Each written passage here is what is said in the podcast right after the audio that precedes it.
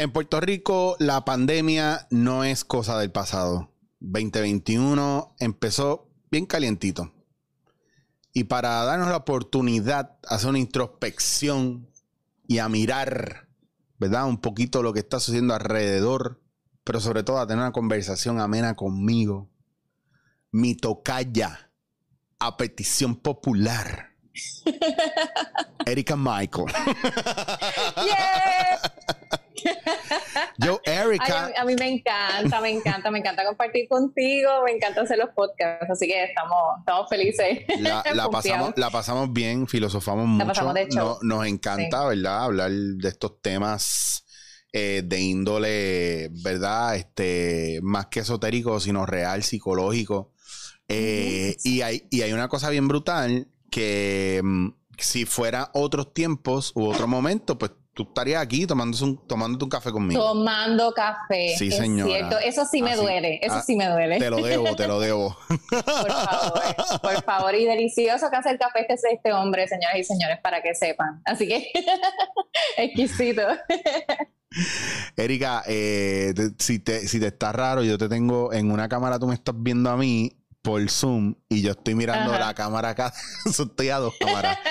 no te preocupes, mira, vamos a estar todos mirando para todos lados porque igual como yo estoy desde el teléfono también es un desmadre, pero pues así estamos. pandemia season. Eh, pandemia time, esa es la que hay. Pues mira, Erika, cuéntame y voy a empezar, vamos, voy al grano.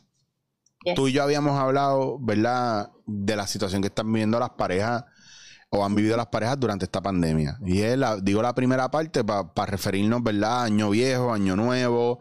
Eh, todo el mundo sabe cuándo esto empezó y hay una crisis. Todavía hay gente en crisis, hay gente que cambió de pareja, hay gente que sigue ahí.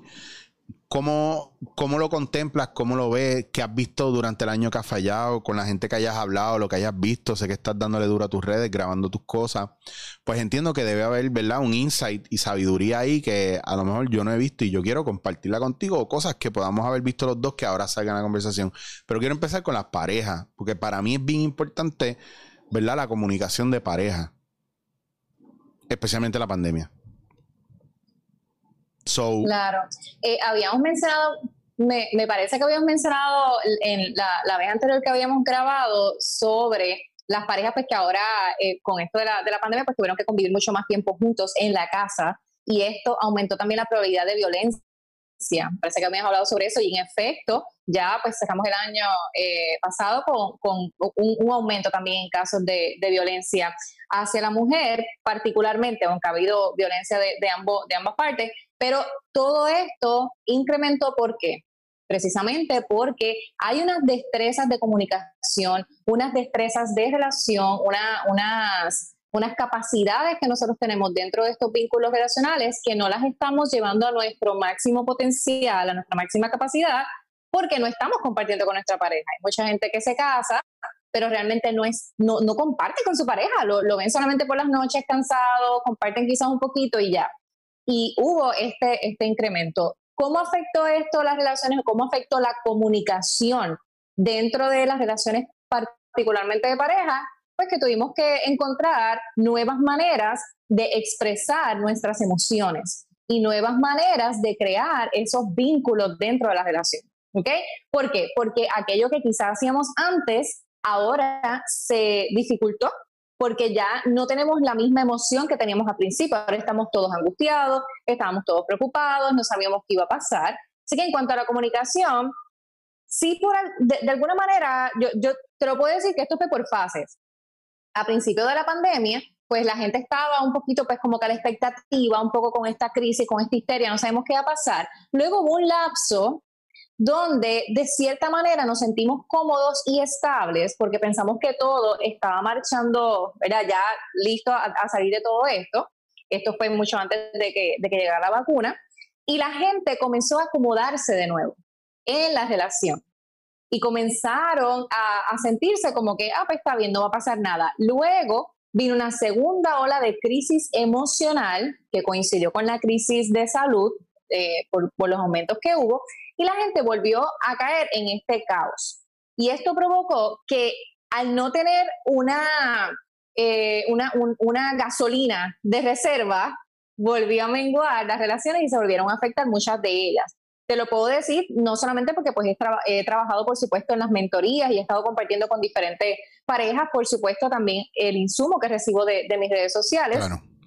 Y esto sí provocó que esas herramientas que teníamos antes ya no nos sirvan, porque ahora somos personas diferentes a las que empezaron el 2020, ¿no? Somos personas completamente distintas. Que entonces, entonces sí, ah, haciendo un, ¿verdad? un paréntesis aquí bien rápido, entonces sí, para añadirle a, ¿verdad? a la hipótesis, podemos decir que eh, bien importante entender que en estos tiempos no podemos ya dar nada por sentado y tenemos que constantemente ir al paso de, Del, del darle el upgrade, la evolución, dar un update a los programas mentales que ya tenemos. Claro, y esa fue la parte linda de la pandemia, el hecho de que yo, y yo, yo había anticipado esto, quiero que lo sepan, yo lo había anticipado hace varios años, incluso antes de que comenzara la pandemia. Yo dije que nosotros eventualmente todo el ciclo de vida nos iba a llevar a volver a lo básico. Todo en la, naturaleza y en nuestra vida diaria se va a ir inclinando a que volviéramos a lo básico y eso fue lo que provocó la pandemia. La pandemia de alguna manera provocó que volviéramos a conectar en relaciones más que en aspectos materiales y físicos. ¿Por qué? Porque no, eh, ya no, no, podemos estar en lugares que estén eh, aglomerados de personas, eh, no podemos quizá hacer unas prácticas que hacíamos antes, no podemos tener, comprar cosas como hacíamos antes quizá, porque necesitamos ahorrar dinero, porque ahora sí no sabemos qué va a pasar luego. Entonces comenzamos a restarle valor a aquellas cosas por las cuales trabajamos tanto y entonces comenzamos de nuevo a recuperar las relaciones y comenzamos de nuevo a recuperar el valor de la vida, el valor de la salud, el valor de compartir con mi familia. Y muchas personas, aunque sí hubo crisis de relación que provocó que relaciones terminaran, hubo relaciones que empezaron en la pandemia. y hubo gente que entonces conectó con otros o se reconciliaron con relaciones anteriores. O sea, ha ocurrido de todo. En términos de relaciones ha sido como, como toda una, una, película. Pero, ah, pero sí les puedo decir que lo más que he visto y he sentido y he experimentado también es que hemos vuelto a lo básico. Hemos vuelto a, a lo más, a la esencia nuestra, que son las relaciones precisamente. Y en términos de la comunicación, pues hemos creado unas nuevas destrezas a base de la misma necesidad. Recuerda que nosotros tenemos un instinto de supervivencia. Así que, pues, alguna, como es parte de, nuestro, nuestro modo reactivo, algunas de, esta, de estas nuevas destrezas o habilidades para la comunicación quizás no son las mejores, pero en efecto sí puede que hayan funcionado adaptándose en términos de supervivencia. Y eso es lo que está brutal porque nos está obligando, ¿verdad? Como quien dice, eh, el caos, ¿verdad? O la destrucción nos está obligando a reconstruir. Entonces, eh, eh, también es esa cuestión de dejar atrás lo que no nos ha funcionado porque ha sido más evidente, ¿verdad? Y darle espacio a las cosas nuevas, ¿me entiendes? Y eso, y eso es una cosa que a veces nosotros le tenemos miedo y yo le digo a la gente o tomas la decisión o el universo va a tomar la decisión por ti. O nada o la marea te va a llevar. Punto. Entonces, hay un factor ahí bien importante, yo creo que mm, en este aspecto, y más en la situación en la que estamos, la paciencia, ¿verdad? Con uno mismo y la paciencia con los demás es bien importante. Y uno también salir un poco de la mentalidad de víctima, eh, especialmente en ese, en ese pensar de yo estoy sufriendo y tú no sufres como yo sufro, porque mi sufrimiento es más duro, más fuerte, eh, más grande y más importante que el tuyo. Entonces, esa invalidación, ¿verdad? Emocional eh, provoca mucha separación, no solamente entre parejas de, gente que, o cónyuges o lo que sea, eh, también en cuestiones de trabajo, también eh, a veces yo escucho gente que se queja de algo y dice, mira, es que esto a mí me preocupa, me molesta y esto, y la otra persona en vez de entender o hacer algo al respecto dice, ah, no, pero ¿y tú y yo? Ah, yo estoy igual, si yo estoy jodido, tú estás jodido. Y es como que, wow, así estamos. y eso lo he visto mucho y es unas ganas de no desarrollar sino crecer o hacerlo de manera individual y más nadie lo puede hacer más que yo. Y ahí yo creo que es el problema, la parte opresiva y mucho más dentro de una relación, porque podrían ser roommates y viven en el mismo sitio. ¿Entiendes? e, ese tipo de cosas que yo he visto, ¿verdad? Y para 2021, y digo para 2021 porque ya estamos montados en este tren, ¿qué vamos a hacer al respecto? ¿Qué queremos modificar? ¿Qué queremos cambiar? ¿Qué necesitamos cambiar para que funcione nuestra manera de comunicarnos y de bregar? ¿Me entiendes? Y eh, eh, eh, es, es complicado. bueno, las relaciones son complicadas. Yo siempre digo, las relaciones hay que disfrutárselas, no salen por arte de magia, pero sí son complejas. Y eso es porque pues estamos conectando y estamos creando vínculos con otra persona, es decir, con alguien que tiene una historia diferente. Ahora mismo te estabas diciendo de cuando nos ponemos en este plan de víctima, de que no, este, yo sí he pasado por esto, a mí me duele mucho más.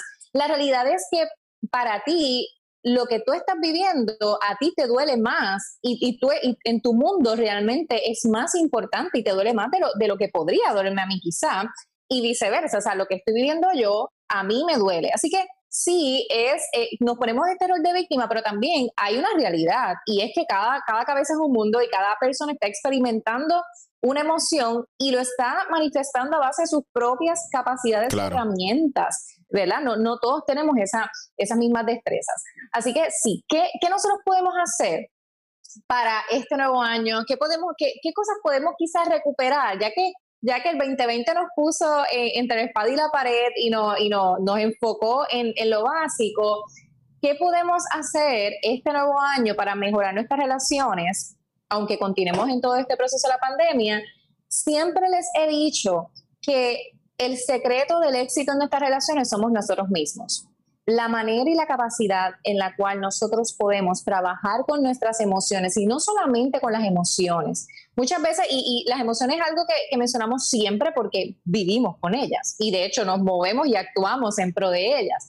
Pero hay muchas otras cosas, está nuestro, nuestro modo de vinculación, está nuestro sistema de creencias, hay muchas áreas de nuestra vida que nosotros tenemos que comenzar a explorar para poder liberar y poder eh, liberar a las demás personas de la carga que nosotros le adjudicamos de que nos llenen, de que satisfagan nuestras necesidades, de que, de que eh, nos validen.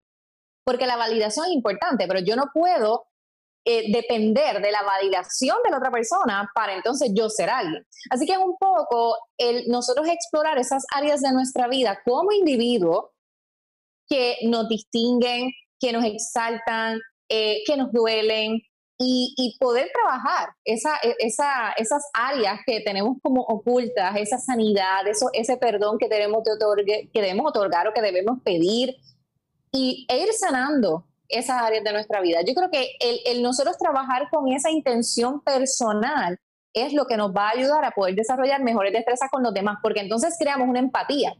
Y entonces ya yo no estoy buscando obtener algo, yo estoy buscando conectar con alguien. Entonces, al yo buscar conectar con alguien, pues ya yo no estoy dándole esa carga a esa persona, sino que estoy disfrutando plenamente la presencia de la otra persona conmigo. Y, esa parte de, volviendo a la parte de nosotros trabajar con lo, obviamente con lo nuestro, para poder lograr lo demás, porque hay un factor bien importante y es que si sabemos que tenemos, o no, ojo, voy para atrás están, están pasando cosas con nosotros y se reflejan en nuestra relación con los demás, pero sobre todo cómo los escuchamos y cómo les hablamos o cómo nos expresamos. Pero yo creo que la parte aquí más difícil de uno trabajar con lo de uno es aceptar que uno tiene un problema y una situación. Y estos días estaba hablando de eso. Eh, teniendo un conflicto con alguien, yo tuve que pararme y decirle, mira, yo entiendo perfectamente que tú estés en esta situación y te haya molestado esto que yo hice. Pero esto que yo hice viene por un empujón que tú me das cuando haces esto. Esa fue mi reacción. Entonces no me puedes echar la culpa a mí por yo, ¿verdad? Este, responder a lo que tú me estás haciendo de esta manera. Yo voy a cargar con lo mío, pero tú tienes que bregar con tus cosas porque, porque el impulso ese tuyo que me empujó a esto o que me provocó esto viene de aquí, de aquí, de acá. Y si no, pues vete, búscate un profesional y que te lo diga él. Pero yo estudiando lo que estudio, haciendo lo que hago con relación a la psicología, a la mente humana, etcétera, tú sabes de dónde vienes rápido, entonces tú no lo escondes, porque pues en mi caso yo no me atreví a decirle nada a la gente porque no tengo un título en la mano. No, mira, lo tuyo viene de aquí de acá, tu problema viene de esto de esto, míralo. Yo sé que en otras profesiones dentro de la psicología es buscarte la vuelta hasta que tú lo descubras, pero yo no tengo tiempo para eso. porque ese es, mi, ese es mi tough love callejero de por eso no tengo un título porque me los hubieran quitado todos ya. Yo escoge, te voy a dar A, B y C. Estos son tus posibles problemas. Yo sé que es el A, pero si tú quieres chequear el B y C, porque es bien claro, hay otras veces que yo no sé lo que le pasa a la persona, pero yo veo esos patrones y yo he trabajado con esos patrones por muchos años. Y a veces nosotros tenemos unos issues ahí, todos, todos, no, nadie se salva de esto.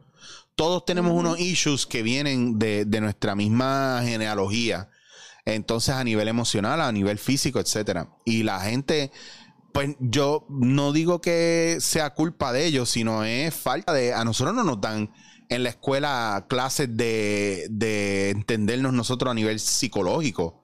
Nos dan clases de matemática, nos dan ciencia, nos dan, pero no nos dan entiende al ser humano, psicología humana, nos dan economía doméstica, nos dan eh, ejercicio con la clase de gimnasio, whatever, pero ¿dónde está la parte de entender el proceso emocional del ser humano?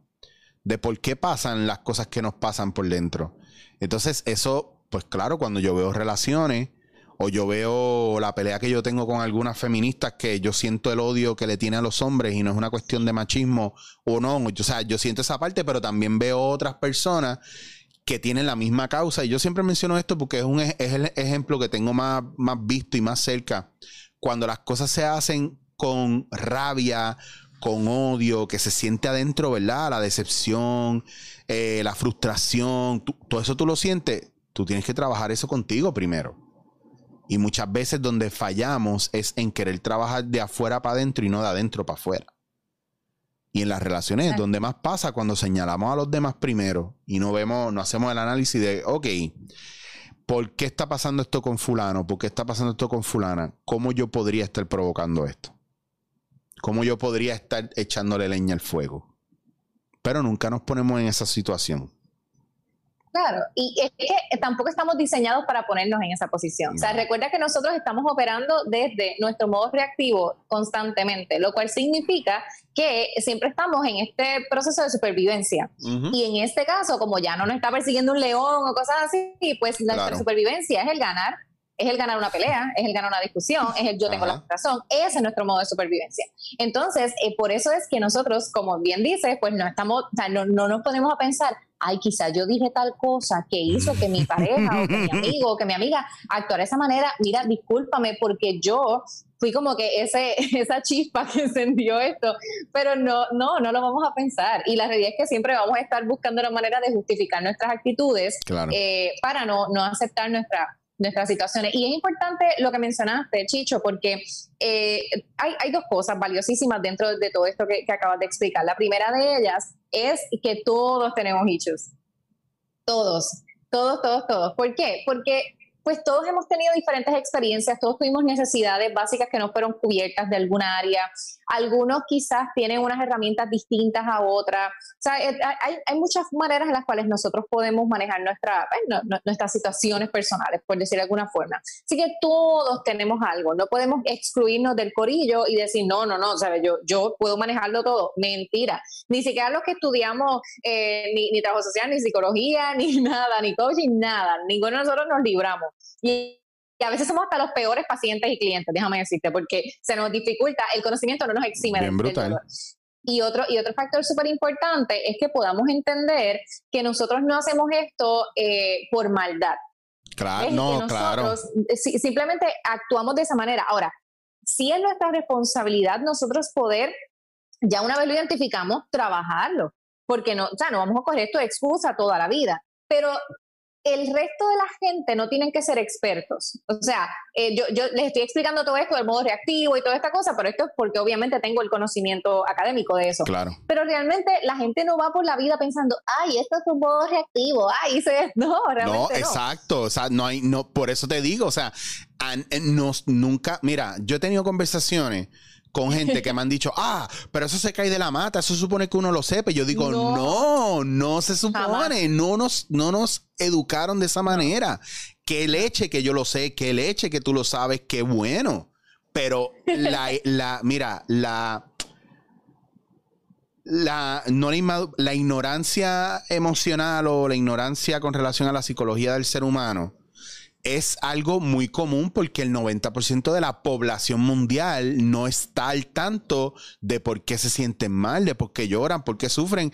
En estos días yo hice, hace unas semanas atrás, yo hice un podcast de hablando de la depresión del artista, refiriéndome a lo de J Balvin que para colmo yo lo que estoy viendo, ¿verdad? Sea verdad o no, y él publicándolo en sus redes, yo estoy viendo gente que, que se atreve a decir, ah, que eso es un show, que eso es para coger eh, viewers, que eso es esto, que eso es lo otro, ah, si te vas a matar, mátate, y de repente es como, wow, ¿cómo, ¿cómo pueden haber seres humanos con esa, ¿verdad? Esa deshumanizados de esa manera, esa falta de empatía o, o esa actitud tan descabellada y tan mezquina, ¿me entiendes?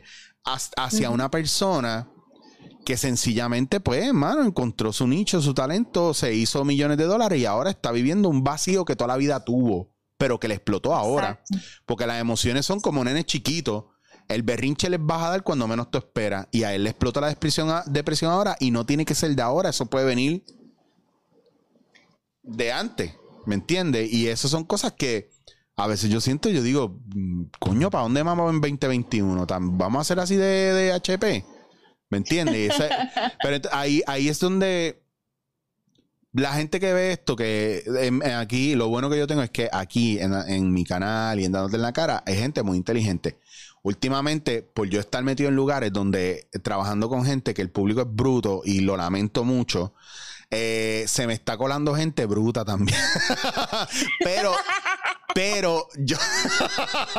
esto es una tiradera indirecta por unos panas. Pero yo estoy seguro que esa gente bruta, si se calla la boca y escucha, va a aprender mucho también aquí y a entender. Y una cosa que me ha pasado es que a mí me escribe mucha gente inteligente que ya me seguía y que me estaba siguiendo con lo que yo hablo a nivel de desarrollo personal porque están buscando crecer y desarrollarse. Y dentro de los parámetros así espirituales, las estructuras espirituales, ¿verdad? Y de todo el cambio global y los eclipses y la, eh, em, eh, los junctions de los planetas y todo esto, estamos en una época de, de aceptar y de renovar y constantemente reprogramar. Y eso es bien importante que estamos entrando en eso ¿Cómo? Yo te voy a preguntar algo que yo no había programado preguntártelo, pero me nace porque yo nunca he entendido cuándo es que un ser humano realmente dice, ok, yo necesito trabajar esto. ¿En qué momento o cómo empieza una persona que dice, pero es que yo no tengo nada malo? Que entonces por dónde busco, qué hago, que y a veces yo, yo mismo he sentido que hay gente que me pregunta, o sea, he sentido no, hay gente que me ha preguntado, pero es que, pues yo no sé por dónde empiezo. Entonces, yo no sé por dónde yo empecé. Yo sé que yo estoy donde estoy ahora. Y sé que hay, tengo un hambre para seguir estudiando y aprendiendo más de la psicología del ser humano. Pero tú, tú algún día tú leíste algo, viste algo que te dijo, mm, se prendió el bombillo, aquí voy a chequear y eso te abrió o te alimentó más lo que tú estás haciendo ahora? ¿Tú puedes compartir eso conmigo y con la gente que nos está viendo? Claro, mira, yo lo primero que, te voy a, decir a ti, a, a, todas las personas que nos estén viendo y escuchando, es que nadie puede operar más allá de su nivel de conciencia. ¿okay? Partiendo de esta premisa, eh, nosotros, hay, hay, personas que quizá nunca va a pasar toda su vida y nunca van a enfrentar esa circunstancia, esa emoción, ese, ese estado de ánimo, porque simplemente no se han dado la, la, oportunidad o la tarea de trabajar, ¿ok? Y hay personas que van a pasar toda su vida teniendo, teniendo la, la misma conducta. Ahora bien, en mi caso personal, eh, yo creo que a mí me, me, ayudó mucho el hecho de que yo me haya criado en una comunidad de fe. Siempre lo, lo realzo, así como puedo mencionar algunas cosas que pienso que pueden mejorar, siempre realzo aquellas cosas que fueron sumamente positivas para mí. Como yo, eh, uno de los factores principales que, que, afectaron mi vida fue la ausencia de mi papá, o sea, el abandono y ausencia de mi papá. Eh, eso pues provocó muchísima baja autoestima, eh, porque pues la figura paterna representa muchísimo para, para la, chica, también para el varón, pero para la chica es como que él es, él es nuestro primer amor, es el que nos no, no, eh, resalta esta cuestión de belleza también. y de y sobre todo es la persona que nos enseña cómo un hombre debe tratarnos. Así que ese vacío a mí me afectó muchísimo. Eh, pero estar en una comunidad de fe me expuso de alguna forma a enfrentar esas cosas, ¿no? Porque, pues porque son temas de los que se habla, pues se habla dentro de la comunidad de fe, se habla del perdón, se habla del aspecto espiritual, se habla de, de, esta sanidad emocional también. Así que, que, creo que el haber estado expuesta de esa manera me ayudó. Ahora, yo tengo 34 años y todavía yo estoy trabajando áreas de mi vida. Recientemente, como, como en el 2020, yo comencé a hacer eh, una certificación de coaching de relaciones y yo llevo más de 10 años trabajando el tema de relaciones y cuando empecé a hacer esa certificación yo me quedaba como que, oh my God, yo no sé nada en la vida. Y, creo que el, el, yo seguir estudiando y seguirme capacitando y simplemente seguirme exponiendo es lo que me va, eh, me va dando esa luz que tú dices, es como que ese, anda, sí es cierto, sí, esto lo puedo trabajar, sí, esto lo, puedo trabajar. Pero sí también te puedo mencionar los momentos de crisis. Cuando murió mi abuelita, eh, cuando murió mi tío, que fue con ocho meses de diferencia, eh, y, y cuando me expuse a una, una, enfermedad por la cual me tuvieron que hacer una biopsia, me tuvieron que operar. Estos momentos de crisis me hicieron buscar ayuda, me hicieron buscar ese espacio de paz, me hicieron buscar ese, ese reencontrar un propósito, ese, ok, ¿qué estoy haciendo con mi vida? ¿Hacia dónde me estoy dirigiendo? Así que no debemos tener en poco esos momentos de crisis. Esos momentos de crisis en nuestra vida nos pueden ayudar muchísimo a nosotros como que eh, trabajar con esas áreas que, que debemos trabajar. Pero como te dije, nadie opera más allá de su nivel de conciencia. Claro. Y para poder llegar a esos niveles de conciencia, pues es importante que nos rodeemos de las personas adecuadas, que, eh, que busquemos, que leamos, que veamos videos, que escuchemos podcasts, que, que nos alimentemos con, con, todo eso, con toda esa información que está. Y por supuesto buscar la ayuda de un profesional, que para eso están los psicólogos, estamos los, los coaches, estamos eh, los profesionales de trabajo social, todas estas, estas personas que, que nos capacitamos para trabajar con conducta humana, pues estamos disponibles también para, para, ayudar y brindar esos servicios. Esa parte bien importante, la que acabas de decir, de o sea, primero vamos from the beginning.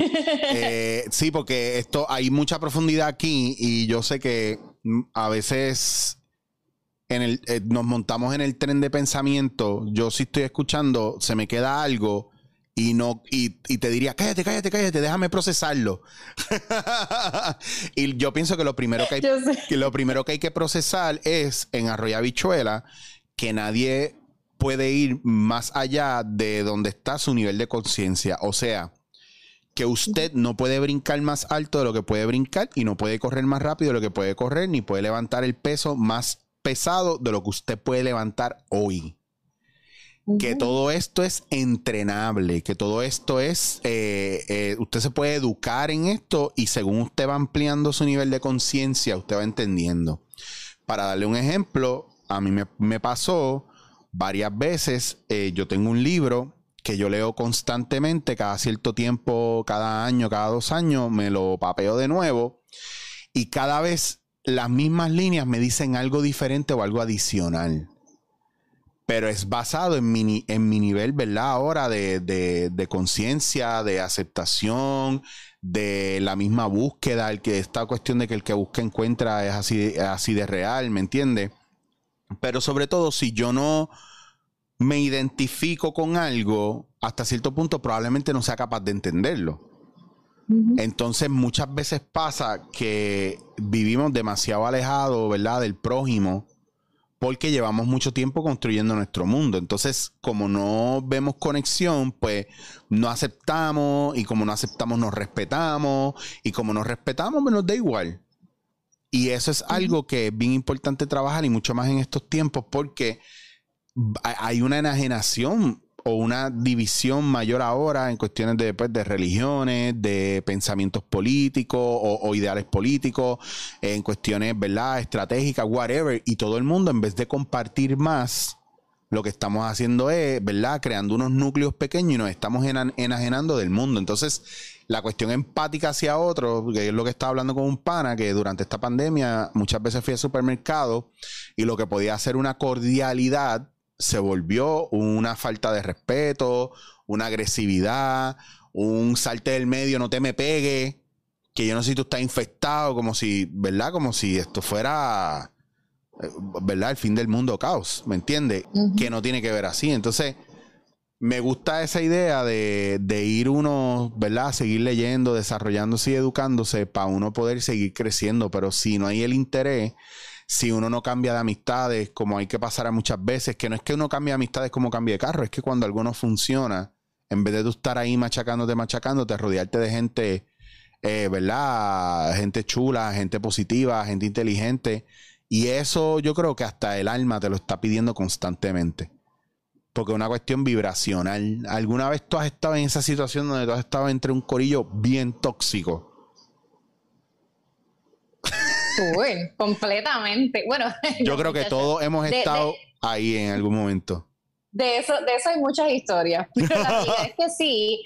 Y yo, y, pero también, no, no, solamente como tú dices, es, una cosa de vibraciones, también es una cosa de temporada. Yo creo que hay amistades para cada temporada. Mm. Eh, y, ya, sí, y para cada tema. Una, exacto, exacto. Sí, sí. Sabes que yo, yo siempre tengo un relajo con esto, lo voy a compartir con ustedes, y es que para mi cumpleaños yo no hago fiestas de cumpleaños porque me es imposible unir a mis amistades en un solo lugar. Yo no puedo, eso es caos. No, yo no. Son diferentes. Mira, este cumpleaños mío pasado, eh, a mí me hicieron una fiesta sorpresa.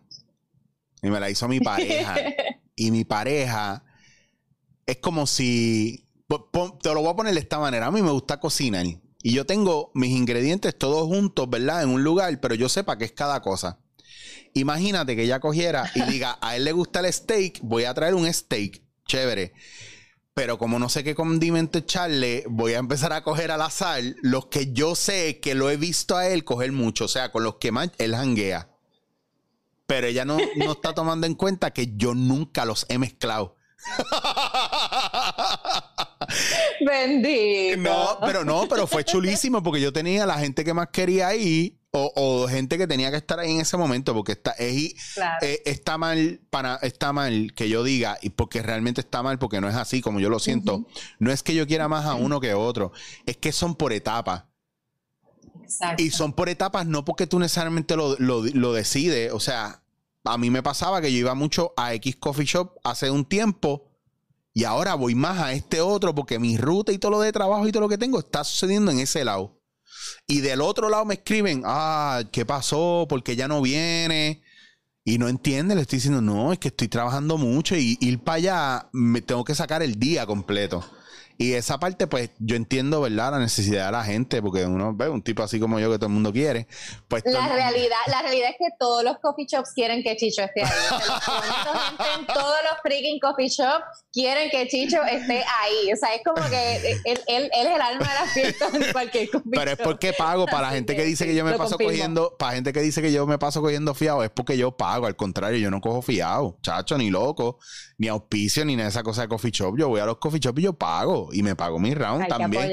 Y a ellos les y encanta. propina también. Claro, y eso, si yo no, si no tengo chavos para propina, yo no voy. En serio. Yo no voy, yo sería incapaz porque yo he trabajado, ¿verdad? En eso y sé la que hay cuando tú estás apretado y los sueldos no necesariamente son los mejores. Y, eh, yo te voy a decir una cosa, la gente que trabaja en customer service con el público directamente, deberían cobrar 10 veces más solamente por bregar con las mierdas de la gente. Confía que sí. Porque que, tú pagues dos pesos por un café y la persona te trate como si se mereciera el mundo y como si te estuviera pagando tu casa, está heavy. O sea, está por dos pesos que alguien te salga con, que te diga, te digan lo peor del mundo. Y ahora con la pandemia que tienes que decirle a la gente, caballero, dama, si no tiene máscara no puede entrar. Permiso, buenos días, eh, gracias por venir, pero tienes que hacer fila, tienes que salir, tienes que montarte en el carro, tienes que ponerte a hand sanitizer. Ah, qué cojones. Chacho, esa gente tienen que darle chavos, pero heavy, porque yo sé, y gente que me ha escrito, andito, gente, yo sé, bueno, yo tengo una amiga que trabaja en un restaurante en Nueva York y en estos días hizo un post y puso, wow, me dijeron que yo era una mierda de persona solamente porque no le pude sacar una mesa a una pareja que vino y el tipo me insultó. Estamos en medio de una pandemia. ¿Por qué? Qué horrible. Por eso te digo que, y era bien importante. Es que esa es la, esa es la gente que se creen que se merecen la vida, que se creen que pueden llegar a donde sea mandar. Eso está mal. Yo sé, yo sé, yo, yo tengo muchas teorías de dónde vienen esos issues. Díganme, para ponerle a escoger A, B y C rápido. Escriban, por favor, que en los comentarios eh, eh, la, gente diciendo, o sea, ¿de dónde ustedes creen que sale eso? O su experiencia también. Sí, claro. ¿De dónde viene, de dónde viene la actitud de gente engreída que se cree que se lo merece todo? ¿Me entiendes? A mí me pasa que yo pienso que en estos tiempos, y yo creo que va a sonar la cantaleta porque lo he hablado varias veces, es como que ya no se valora la, la ¿verdad? La caballerosidad o la gentileza, la bondad los buenos modales, eh, el respeto por los demás, ¿verdad? Hay un montón de cosas que yo pienso que como que ahora lo que está de moda es vamos a decirnos cosas feas, vamos a meterle la tiraera y en vez de decirte qué bueno eres en lo que haces, te voy a poner, ¿verdad? Por el piso, pero es relajando, es relajando, pero relajando. Tú sabes, tú sabes que se ha puesto de moda que debemos erradicar, pero de que ya la, ser tóxico y ser tóxica, la toxicidad. Porque ya es algo cool. Ya ser tóxico es algo cool. Ya hay, hay camisas. El, otro día vi, una, una, camisa que me salió la promoción en, en las redes y yo estaba en crisis. Pues decía, es como que, ¿por qué? Si no, ok, soy tóxica, soy, soy tóxico y lo celebramos. Mire, eso es algo bien negativo, es algo que no, o sea, que nos puede afectar muchísimo a la vez que nosotros comenzamos a normalizar estas conductas y las comenzamos a ver como algo eh, posible o como que todo está bien, eso eventualmente nos acomodamos de nuevo en la posición de este nivel de conciencia de yo no tengo que trabajar nada, pues entonces no, yo soy así, soy tóxica, soy tóxico y, y, te, y te, tienes que aguantar mi pelea, te tienes que aguantar mis ceros excesivos, te tienes que aguantar mi maltrato Oye, y eso está afectando muchísimo las relaciones. Así que, gente, lo siento a todos esos seguidores de, Chicho, los recientes, que no son inteligentes, que, no, les gusta esto que estoy diciendo, pero perdóneme. Ser tóxico no puede estar de moda, señoras y señores. Y, y eso es una cosa bien importante porque muchas, de la misma manera que se normalizó por muchos años decirle pato a alguien y joderlo porque salía o no salía del closet y ahora se está condenando vamos a volver a la misma vaina con la toxicidad y con otras cosas más, porque hay muchas cosas que se hacían en los 70 y en los 80 que se normalizaron. Y los baby boomers e incluso gente de mi generación estamos peleando con eso para poder hablar un lenguaje inclusivo sin incurrir, ¿verdad? En un tipo de racismo, de ser misógeno, de ser este, clasista, eh, no sé, de, de todos los ismos que hay, ¿verdad? Que son negativos ¿verdad? Y uno se encuentra en un jodido dilema. Yo no, yo no me he colgado porque Dios es grande, pero eh, es ese viaje de uno tratar de reprogramar porque ahora hay una generación que está pidiendo unas cosas, pero no se está dando cuenta que está haciendo lo mismo que está pidiendo que se enmiende desde otro punto de vista. Entonces, esta cuestión, esta cuestión de no solamente creer que nos merecemos todo, pero esta cuestión de eh, yo te lo digo porque es la verdad y se acabó. Y no, no, es tu verdad. No es mi verdad, es tu verdad desde tu punto de vista y probablemente tu verdad esté bien al garete. Ah, pero yo soy así, pues tienes que bregarlo. Y lo he visto. Entonces, entonces, no, que no me puedes hablar así, ¿no? Pero pues está bien, yo no te puedo hablar así, pero tú no puedes ser así tampoco, porque es que lo que yo estoy reaccionando a lo que me estás provocando tú. Entonces la gente no ve eso. Ah, me te acabo de tirar, perdonando la expresión, ¿verdad? Porque aquí es donde perdemos la finura. Te voy a, te voy a tirar un bal de caca encima y te lo tienes que comer. ¿Ves? Porque, porque sí. Ah, no me puedes pelear porque tú eres fulano. No, señores, no, eso no puede ser así. Entonces, ¿en qué momento empezamos a vivir, verdad? Yo me acuerdo que mi mamá siempre me decía que mis derechos acababan donde empezaban los del otro. Y después me decían que el, patio mío que estaba pegado al del vecino y la línea que estaba en el medio eran, era, era la línea, ¿verdad? Fina donde se definía si yo iba a estar en favor o en contra de los derechos del otro o de los míos. Entonces, esa, esa cuestión de cómo llegamos a un happy medium y nos juntamos ahí en esa verja y, dialogamos y colaboramos, es, es donde, donde de, verdad pues se cría la gente que se tiene que criar la gente de, ¿verdad? De cepa buena, eh, considerada, pero sobre todo que está aquí en el aquí en el ahora y escucha.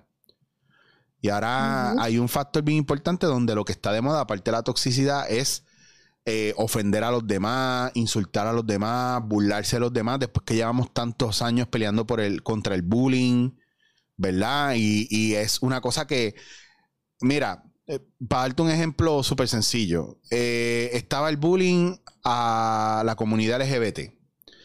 Está el bullying a los hombres porque las mujeres los dominan. Está el bullying a las mujeres porque porque están gordas, porque es un viaje, qué sé yo. Entonces van erradicando un montón de estas cosas o tratando de enmendarlas, pero entonces yo le digo a la gente, voy a tener que hacer un movimiento, ¿verdad? Eh, de calvos que están ofendidos y de gordos que están ofendidos, porque entonces ahora todo el bullying está cayendo para encima de nosotros y yo que tengo los dos. Me jodí. Porque ahora, como no me la pueden montar a lo mejor por bruto, pues me la montan por gordo. Entonces, nadie, nadie piensa la repercusión psicológica, por más que yo trate, que me lo diga uno chévere, que me lo diga dos chévere, que me lo diga tres chévere, pero como figura pública me lo digan 200 al día.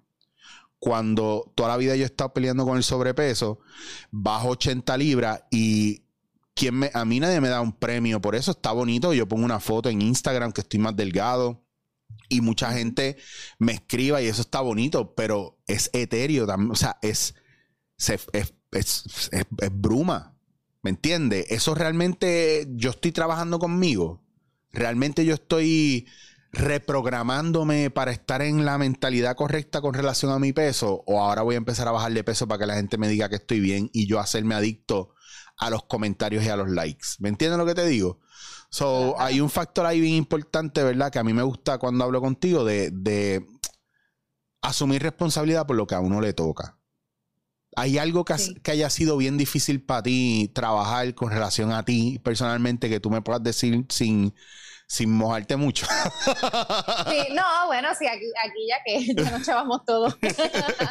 tú sabes que realmente una de las cosas que más, que más pude identificar cuando comencé precisamente lo, lo de coaching, porque para, para e, este curso que nosotros tomamos, para esta certificación, una de las filosofías es que nosotros no podemos aprender el concepto si no atravesamos por él. Así que para nosotros poder ayudar a otros, ellos nos pasan por el proceso literalmente, entonces eso nos expone. Por es vivencial. Yo, sí, nosotros lo, identificamos como la gallina. La gallina es ese modo reactivo. Entonces nosotros identificamos esa gallina con algún personaje característico, eh, así de, caricaturas y lo que sea, porque pues lo, vemos gracioso eh, y eso pues no, nos ayuda Ah, y una vez que actuamos de esa manera, como que identificamos la gallina, nos reímos y ya como que, ok, no, pues ya sé que esto no lo puedo hacer.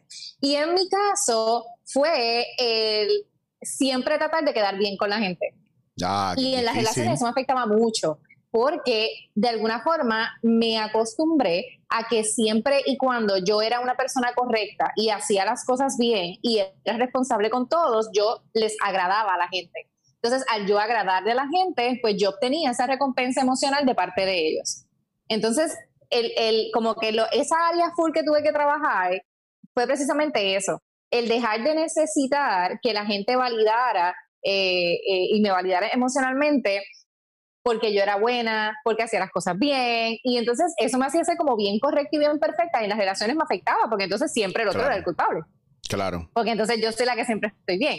Y, y eso, y eso pues ya yo lo, lo, identifiqué y es algo con lo, con lo que he podido trabajar y no es fácil. hay mucha gente. No es fácil.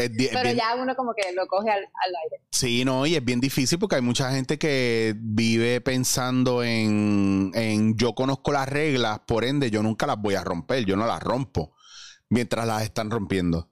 Y a mí me pasaba mucho, diablo, yo tenía compañeros de impro que yo acababa un show y le decía, mira, este, fulana, porque venían y me decían, no, buen show, ¿verdad? Buenísimo el show. Y yo digo, mira, este, fue buen show porque la gente se rió y la pasó bien, pero yo sufrí contigo. Porque me bloqueaste mis propuestas, no me estabas escuchando, eh, me cancelabas constantemente, hiciste chistes a cuesta mía, humillándome para ganarte el favor del público ah, pero ¿cómo vas a decir eso si eso no se hace, eso no se puede hacer, yo sería incapaz de hacer eso? Y de repente empiezan a entrar los otros, mira, sí, lo hiciste muchas veces, jugaste para ti. Y fue bien incómodo y bien, y fue muy poco placentero. Ah, que eso es envidia de ustedes porque a mí me fue súper bien. ya ahí está. Ya, chévere, vamos a dejar el tema aquí. Entonces también esa, es como yo hablaba en estos días de la comunicación entre pareja y yo le bajé fuerte a una persona porque la persona me dijo, no, lo más importante entre una pareja es la comunicación. Y yo le dije, that's fucking bullshit. Eso puede ser lo más importante, pero no es lo que practicamos. Del libro está bello, pero para usted tener eh, comunicación efectiva con alguien, usted tiene que darle la oportunidad a la persona a usted ser o mostrarse abierto a escuchar y ser capaz de escuchar en la vulnerabilidad. El e que le cua. Y usted como persona, usted tiene que ser capaz de expresarse. Eh, mm, yo no puedo decir, no, no te quiero decir si bien o mal, pero es tener la capacidad de expresarse, period. Que tú vayas modificándolo, porque hay gente que no sabe expresar sus emociones. O sea, yo he estado frente a gente que está, le digo, ¿qué te pasa? Y están 45 minutos y empiezan a llorar y no saben, no, no se atreven a verbalizar, no saben verbalizar. Y yo 45 minutos ahí escuchando con paciencia y yo no me voy a ir de aquí hasta que hablemos. Y pasan dos horas, tres horas hasta que por fin rompen. O tú vas tirando hasta que por fin hablan. Y ya el tiempo, yo me acuerdo que yo, yo estuve saliendo con una muchacha que nunca me hablaba de frente, me escribía mails de siete páginas ya está, pero era su manera de comunicarse yo, y, llegó un punto donde eso trascendió y cambió a una conversación personal. Pero también yo tuve que preparar el camino para eso. Ella me escribía lo que sentía en siete páginas y para mí era una mamera, porque yo a veces leer para mí, a mí me cuesta, pero yo tengo un ADD brutal. Estoy dos semanas leyendo un mail de, de dos párrafos. Imagínate una carta de siete páginas. y de repente yo dije, ¿cómo yo cambio esto? Y la única manera era, pues, ¿cómo yo me puedo expresar hablando? Pues que ella me escriba y yo le contesto no por texto, yo la llamo. Leí tu carta, leí esto, estoy de acuerdo contigo con esto, mira, en esto yo pienso que lo tiene, no sé si lo entendí bien, pero yo entiendo esto otro, mira, esto que me dices aquí me duele mucho porque jamás lo hice con esa intención, ¿me entiendes? Entonces ya tú empiezas a crear un diálogo y de repente ya la carta pasó a otra cosa y empezaron a ver dos líneas en, persona a persona, tres párrafos y las siete páginas se volvieron una conversación, ¿me entiendes? Donde no tenía que haber gritería, porque yo pienso que cuando la gente grita y pelea es porque no, realmente estamos en, posición defensiva y no estamos escuchando al otro. Y sobre todo, nadie quiere escuchar que tiene la culpa o que es responsable de que el otro esté mal. Y eso hay que hacer eh. las paces con eso también.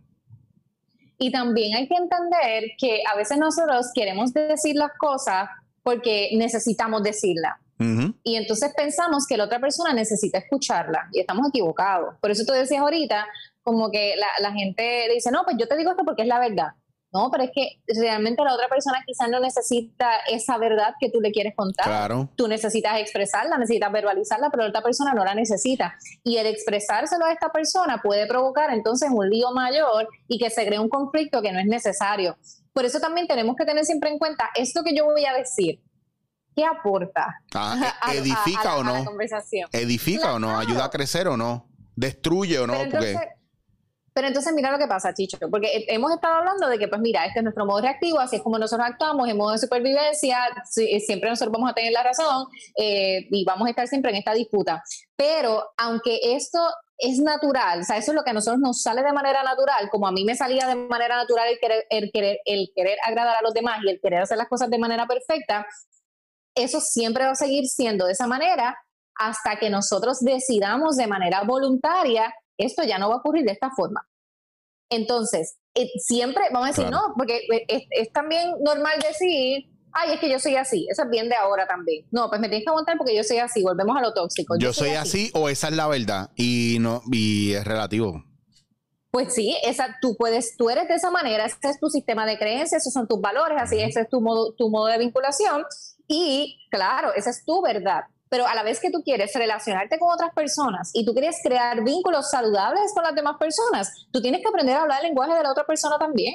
Y tienes que comprender ese lenguaje. No puedes entonces exigir Tú vas a un país, tú no vas a un país a hablar tu idioma y, a, hacer lo que a ti te da la gana en ese país. Tú vas allá a adaptarte a esa cultura, a ese idioma, a ese lenguaje, a esa manera. Tú vas con todo tu bagaje y vas llegando a este lugar, pero entonces, ¿qué vas a hacer? Tú no puedes llegar a colonizar, tú tienes que llegar a adaptarte, a unirte con, con, esta, con esta población. Y es lo mismo que nosotros tenemos que hacer en las relaciones tenemos estos modos reactivos, sabemos, y, y quizás la gente está escuchando esto y de momento identifican algo y dicen, ah, mira, sí es cierto. Quizás hay cosas que las vas a identificar al momento, otras las vas a ir, las vas a ir identificando a medida que busques ayuda con un profesional o que te enfrentes a diversas crisis.